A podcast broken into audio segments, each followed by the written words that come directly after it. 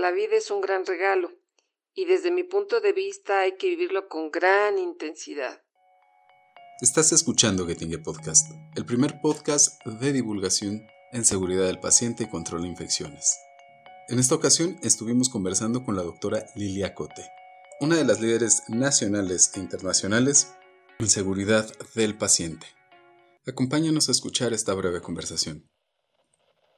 Doctora Lilia, muchísimas gracias por estar con nosotros. Para nosotros es un honor y es un gusto completamente tener una personalidad como usted.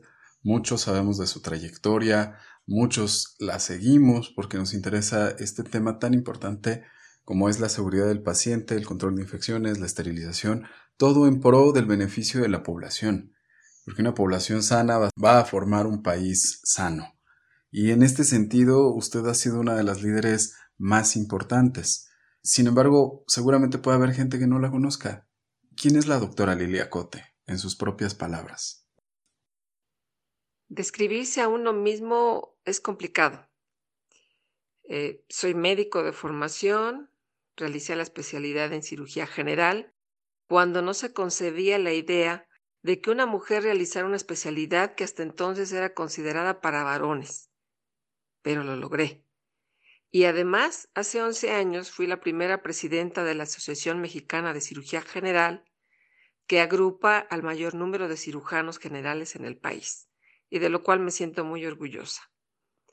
Laboré por muchos años hasta mi jubilación en el Instituto Mexicano del Seguro Social, donde además de mi práctica quirúrgica, tuve la responsabilidad de proyectos importantes de mejora y actualmente colaboro en la Fundación Academia Escolar México como asesora en seguridad del paciente, disciplina en la que me he preparado desde hace más de 20 años. Y como persona, pues eh, mi familia es la principal motivación y motor.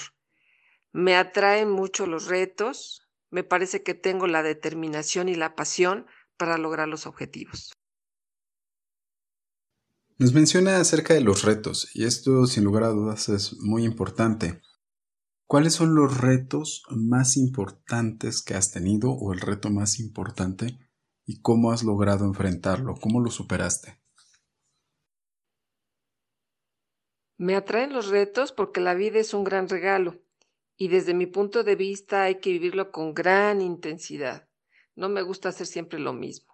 Y por otro lado, es ponerme a prueba y saber de qué soy capaz. No darme por vencida a pesar de las adversidades y conseguir el propósito realmente es muy gratificante para mí.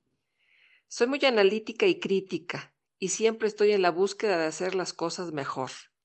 Dependiendo de mi proyecto de vida y carrera, visualizo la meta a seguir para diseñar las estrategias o las alternativas. Y ahí voy, a un aprendizaje constante. ¿Qué nos está enseñando COVID-19 en esta época de, de, pandemias? ¿Qué estamos aprendiendo? La verdad es que, además de la afectación en la salud de muchas personas y de todas las consecuencias que nos está dando y nos va a dejar COVID, también hemos aprendido mucho.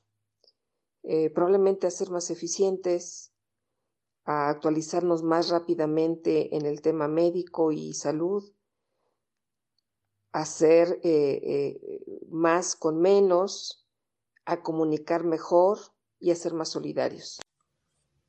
¿Cuál es la situación entre los profesionales de la salud que tenemos que resolver o que tenemos que aliviar o sanar para poder desarrollar nuestro campo y poder trabajar en equipo o poder pues tener una seguridad del paciente mucho más efectiva. Realmente hay muchos retos. Eh, comentaré uno que a mi juicio es trascendental y es la educación. Estamos transitando a una gran velocidad y con gran desarrollo hacia una educación digital. Por supuesto que la verdad es que da muchas ventajas. Sin embargo, ¿se imaginan ¿Cómo es el entrenamiento de un médico que está en formación cuando durante varios meses se ha limitado la atención a una patología o cuando los procedimientos diagnósticos y quirúrgicos se han diferido durante varios tiempo? Como sabes, nos escuchan médicos, enfermeras, ingenieros, químicos, eh, personal técnico, y todos estamos interesados no solo en la parte técnica y de conocimiento, sino también nos interesa tener este tipo de, de modelos como, como tú y que nos gustaría llegar a ser y tener esa calidad humana que tú tienes. ¿Cuál es el mensaje que les quieres dar para desarrollar mejor estas habilidades? Sigamos trabajando con el mayor ahínco desde cualquier espacio en donde desarrollemos nuestra labor.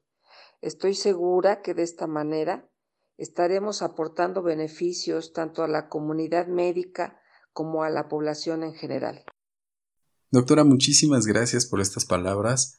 Sin lugar a dudas, las palabras precisas y concisas, como decimos los mexicanos, nos van a ayudar a ser mucho más eficientes también en el procesamiento de la información. Y les agradecemos a todos ustedes que nos han estado escuchando en Getting a Podcast, que han visto los webinarios. Recuerden que ustedes pueden volver a vivir estas experiencias si quieren hacer anotaciones. Lo pueden escuchar a través de www.gettinge.com diagonal LAT. En webinarios y podcast pueden encontrar todo este material para que lo puedan compartir. En el caso de los podcasts, también lo pueden escuchar a través de las plataformas de streaming favoritas de cada uno de ustedes. Muchas gracias. Yo soy Daniel Saucedo. Nos escuchamos.